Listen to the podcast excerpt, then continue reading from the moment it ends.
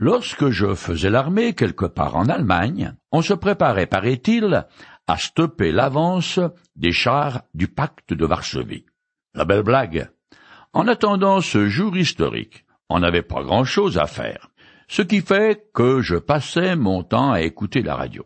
Or, une fois, alors que j'étais de permanence, je suis tombé par hasard sur une émission du genre Les auditeurs ont la parole et qui portait sur des problèmes de cœur. Si je me souviens bien, l'animatrice s'appelait Minnie Grégoire. En tout cas, ce qui a retenu mon attention, ce sont ses paroles quand elle a dit Le plus beau texte sur l'amour se trouve dans le Nouveau Testament au chapitre 13 de la première épître de Paul aux Corinthiens. J'en fus estomaqué.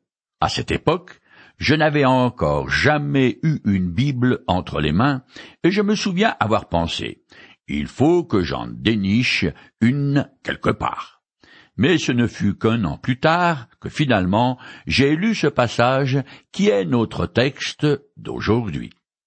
Certains commentateurs n'hésitent pas à déclarer que ce célèbre hymne à la louange de l'amour est ce que l'apôtre Paul a écrit de plus grandiose. Personnellement, je trouve le passage du second chapitre de l'Épître aux Philippiens, chapitre 2, les versets 1 à 5, sur l'humiliation et la glorification de Jésus-Christ, plus sublime encore. L'apôtre Paul a terminé le chapitre précédent en disant Je vais vous indiquer la voie par excellence, bien que lui-même ait possédé plusieurs dons spirituels, et peut-être même tous, il considérait la capacité d'aimer son prochain comme la plus grande qualité qu'un être humain puisse avoir. Les croyants de quelque église qu'ils soient ont des talents naturels et des dons divers qu'ils ont reçus du Saint-Esprit. Cependant, tous sont appelés à manifester dans leur vie les fruits de l'Esprit, et c'est l'amour qui occupe la première place. Un commentateur biblique, Gaston de Luz, a écrit un peu d'amour vaut mieux que beaucoup d'éloquence, de science et d'exaltation. C'est bien dit. En grec, il existe trois mots que l'on traduit par amour. Eros, qui a donné érotisme en français, est un terme qui exprime la passion ou la convoitise. Aujourd'hui, on dirait plutôt le sexe. Eros était utilisé en rapport avec la déesse Aphrodite et Vénus, par exemple, mais il n'apparaît pas dans le Nouveau Testament. Ensuite, on a le mot philéo, qui signifie affection, et qui a donné en français filiation, et tous ses dérivés. Nous retrouvons aussi cette racine dans Philadelphie et philanthropie. C'est l'amour du prochain, d'un frère, d'une mère, c'est-à-dire l'amour humain à son niveau le plus noble. Enfin, le mot agapé, lui, est beaucoup plus qu'un sentiment. C'est l'amour divin, désintéressé par excellence, qui a pour objet les êtres humains comme vous et moi, alors qu'il n'y a absolument rien d'aimable en nous. Agapé était rarement utilisé en grec avant que les chrétiens l'aient choisi pour caractériser l'amour de Dieu ainsi que la charité chrétienne, un élan du cœur inconnu des païens. Alors que le chapitre précédent est centré sur les dons spirituels que le Saint-Esprit distribue aux croyants afin qu'ils soient capables d'exercer un ministère pour Dieu. Le chapitre 13 explique leur source d'énergie, la motivation, la bonne attitude d'esprit et de cœur avec lesquels ces dons doivent être utilisés. L'objectif de Paul est toujours de corriger les Corinthiens. S'ils apprennent à manifester de l'amour les uns pour les autres, ils mettront fin à certaines aberrations et surtout aux divisions qui affligent leur assemblée. Aux chrétiens de Rome, Paul écrit Ne restez redevables de rien à personne, sinon de vous aimer les uns les autres. Car celui qui aime l'autre a satisfait à toutes les exigences de la loi. Aime ton prochain comme toi-même. Celui qui aime ne cause aucun mal à son prochain. Aimer son prochain, c'est donc accomplir toute la loi. Romains chapitre 13, les versets 8 à 10. C'est aussi l'enseignement que Jésus a donné à ses disciples. Je le cite. Comme le Père m'a toujours aimé, moi aussi je vous ai aimé. Maintenez-vous donc dans mon amour. Si vous obéissez à mes commandements, vous demeurerez dans mon amour. Tout comme moi-même, j'ai obéi aux commandements de mon Père, et je demeure dans son amour. Tout cela, je vous le dis pour que la joie qui est la mienne vous remplisse vous aussi, et qu'ainsi votre joie soit complète. Voici quel est mon commandement? Aimez-vous les uns les autres comme moi-même je vous ai aimé. Il n'y a pas de plus grand amour que de donner sa vie pour ses amis. Jean chapitre 15, les versets 9 à 13. Je commence maintenant à lire le chapitre 13 de la première épître de Paul aux Corinthiens qui s'appelle, à juste titre, le chapitre de l'amour. En effet, supposons que je parle les langues des hommes et même celles des anges. Si je n'ai pas l'amour, je ne suis rien de plus que de l'airain qui résonne ou une cymbale bruyante. Corinthiens chapitre 13 verset 1 Au premier siècle, on est en admiration devant la rhétorique et l'éloquence, et les Corinthiens ne font pas exception à la règle. C'est d'ailleurs en partie ce qui explique les fascinations pour le don des langues. L'expression les langues des hommes et des anges est une hyperbole qui vise à inclure toute forme imaginable de langage. Cela dit, il faut quand même souligner qu'il existe bel et bien un langage céleste, puisque, dans sa seconde épître aux Corinthiens, Paul dit que, quand il est monté au ciel, il a entendu des paroles ineffables qu'il a comprises, mais qu'il ne lui est pas permis de répéter. De Corinthiens chapitre 12 verset 4. Une très grande loquacité pure et dure peut momentanément électriser un auditoire mais son effet disparaît ensuite comme neige au soleil, tout comme le son d'une trompette ou d'une cymbale se perd dans le lointain. Paul fait ici allusion aux marmites d'airain utilisées par les prêtres de certains temples païens et découvertes par des archéologues dans la ville de Dodone, près de Corinthe. Ces marmites se touchaient toutes, ce qui fait que lorsque l'on tapait sur la première, le son se transmettait à l'une de l'autre, faisant entendre une sorte de murmure que le prêtre interprétait comme le langage de son Dieu. Dans la Grèce antique, l'expression Hérin de Dodone était devenue synonyme de vain bavardage, des palabres à n'en plus finir. Paul dit donc que l'éloquence est le don des langues sans amour, c'est du bruit sans mélodie et un son sans âme. Il veut établir un contraste frappant avec l'amour dont l'influence confère une profondeur et un sens à la vie qui perdure au-delà de toutes les épreuves qu'on peut rencontrer. Je continue. Supposons que j'ai le don de prophétie, que je comprenne tous les mystères, et que je possède toute la connaissance. Supposons même que j'ai, dans toute sa plénitude, la foi qui peut transporter les montagnes. Si je n'ai pas l'amour, je ne suis rien. 1 Corinthiens 13, verset 2.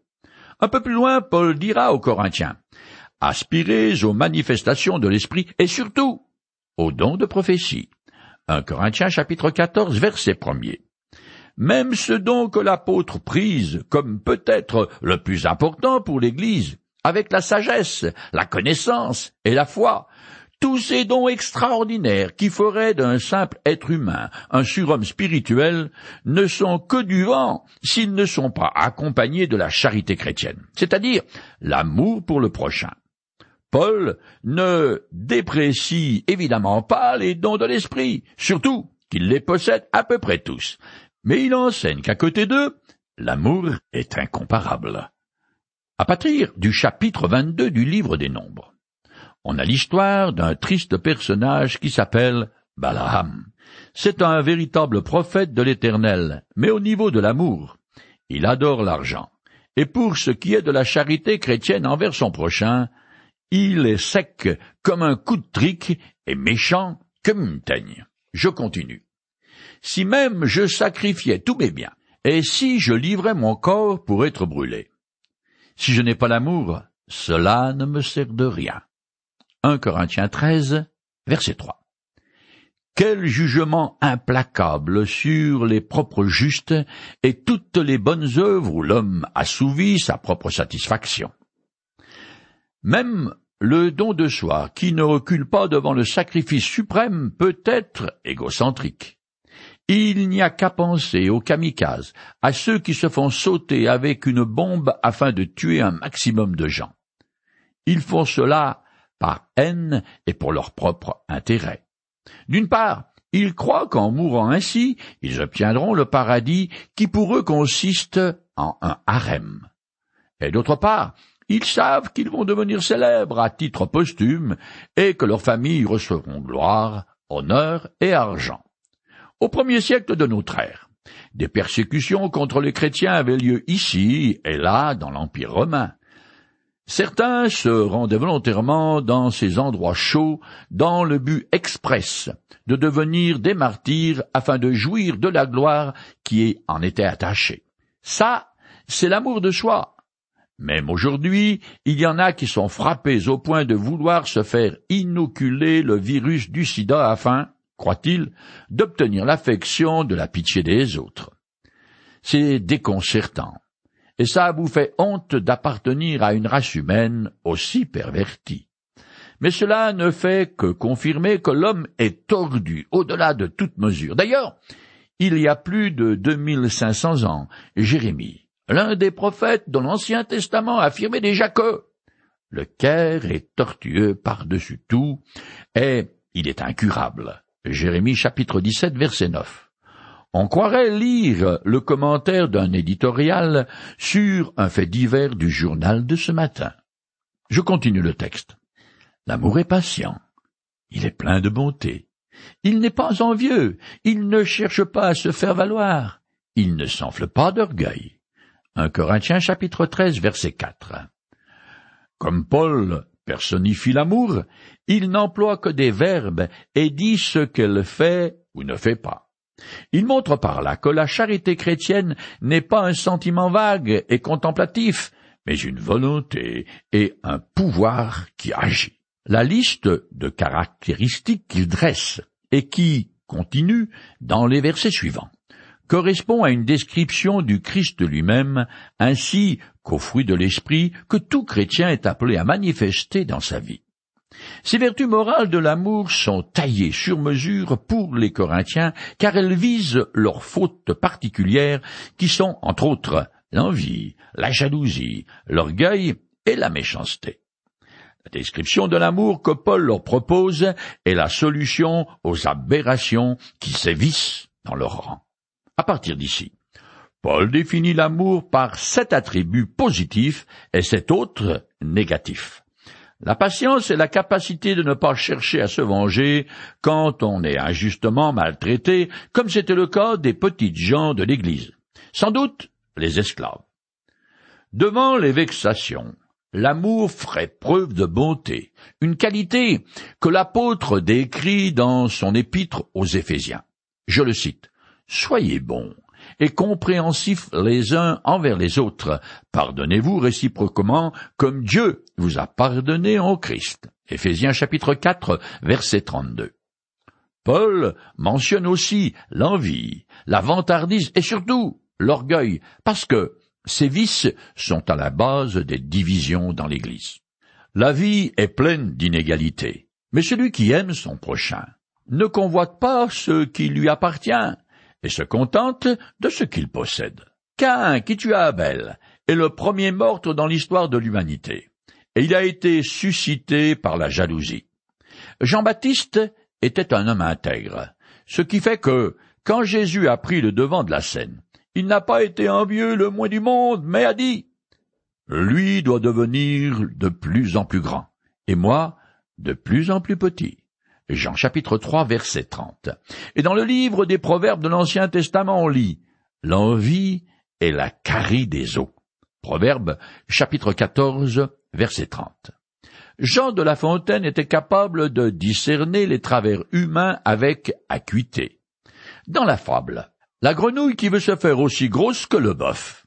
Il décrit ce batracien ridicule qui, par orgueil, devient envieux du bœuf et l'histoire se termine par Elle s'enfla si bien qu'elle éclata. Je continue le texte. L'amour ne fait rien d'inconvenant. Il ne cherche pas son propre intérêt. Il ne s'aigrit pas contre les autres. Il ne tient pas rancune. 1 Corinthiens chapitre 13 verset 5. Voici quatre descriptions de ce que l'amour ne fait pas. Ces caractéristiques de la charité chrétienne, présentées sous un angle négatif, sont autant de censures des abus qui règnent dans l'Église de Corinthe et dans le cœur de l'homme. Au nom de leur droit à la liberté tous azimuts, les Corinthiens sont les champions toutes catégories du comportement malséen, que ce soit la conduite des femmes dans l'assemblée, la tolérance de l'inceste ou les désordres de tout genre, surtout lors des agapes et de la célébration du repas du Seigneur. Ils se moquent pas mal des répercussions de leur conduite sur les autres, comme dans le cas de la consommation des viandes qui provient d'animaux sacrifiés aux idoles. L'animosité de certains Corinthiens riches se traduit même par des procès qu'ils intentent contre d'autres croyants de leurs églises. Dans le livre des Proverbes, on lit La haine allume des querelles, mais l'amour couvre toutes les fautes. Proverbe chapitre 10, verset 12. Personnellement, je ne me fais pas d'illusions sur moi-même, car je sais bien que tout ce que je fais est entaché d'une certaine gratification personnelle. Néanmoins, je dois viser une vie de service qui est le plus désintéressé possible. Je continue le texte. L'amour est attristé par l'injustice, mais se réjouit de la vérité. En toute occasion, il pardonne, il fait confiance, il espère, il persévère. 1 Corinthiens chapitre 13, les versets 6 et 7. Amour, vérité et justice vont main dans la main. Paul termine cette description par quatre traits saillants de l'amour qu'un auteur commente de la façon suivante. L'amour couvre tout. Il souffre, endure et pardonne. Il sait passer par-dessus les fautes d'autrui. Aimer, c'est faire confiance à l'autre et attendre le meilleur de lui. C'est espérer sans faiblir, sans jamais abandonner. C'est savoir tout porter, tout surmonter. L'amour crédite l'autre de bonnes intentions. L'amour espère dans l'attente du triomphe ultime de la grâce de Dieu. Quand l'amour n'a pas de preuve, il croit le meilleur. Quand la preuve est défavorable, il espère le meilleur. Et quand l'espoir est déçu de façon répétée, il attend encore avec courage. Robeston est plumeur. Quoi qu'il arrive, L'amour n'est pas ébranlé. Je continue le texte. L'amour n'aura pas de fin. Les prophéties cesseront, les langues inconnues prendront fin, et la connaissance particulière cessera. 1 Corinthiens chapitre 13, verset 8. Après avoir précisé la supériorité et les perfections de l'amour, l'apôtre conclut en parlant de sa permanence. À la fin du chapitre, il soulignera à nouveau sa prééminence, disant En somme, trois choses demeurent la foi, l'espérance et l'amour. Mais la plus grande d'entre elles, c'est l'amour. Pourquoi? Parce qu'il est permanent et transcendra ce bas monde pour perdurer dans l'au-delà. Les dons spirituels, quant à eux, ils sont donnés pour le temps présent, dans le but d'édifier l'Église, mais une fois dans l'éternité, ils n'auront plus lieu d'être. Par contre, l'amour qui est éternel unira à tout jamais les bienheureux les uns et les autres, et au Christ. Dieu est amour, écrit l'apôtre Jean. Il ne cessera jamais d'aimer sa créature déchue et rebelle, et qui se vautre avec insolence dans le fumier de ses péchés. Quelle que soit la faute la plus terrible que j'ai commise, Dieu est prêt à passer l'éponge parce qu'il m'aime. C'est aussi simple que cela. J'apprécie beaucoup un psaume que j'ai déjà cité, mais dont je voudrais lire à nouveau un extrait. Que tout mon être loue l'Éternel, sans oublier aucun de ses bienfaits. C'est lui qui te couronne de tendresse et d'amour. L'Éternel est plein de pitié et miséricordieux. Il est plein de patience et débordant d'amour. Autant le ciel est élevé au-dessus de la terre, autant l'amour de Dieu est grand pour tous ceux qui le révèrent. Et, comme un père est plein d'amour pour ses enfants, l'Éternel est rempli d'amour pour ceux qui le révèrent. Éternel, ton amour est là, depuis toujours, et durera toujours pour ceux qui te révèrent. Psaume 103, les versets 2 à 17. Je continue le texte. Notre connaissance est partielle, et partielles sont nos prophéties. Mais le jour où la perfection apparaîtra, ce qui est partiel cessera. 1 Corinthiens chapitre 13, versets 9 et 10. Tout ce que nous connaissons est temporaire et appelé à disparaître pour laisser la place à l'état de perfection qui est à venir et qui se réalisera quand Jésus-Christ établira son royaume sur terre et célébrera ce que le livre de l'Apocalypse appelle les noces de l'agneau.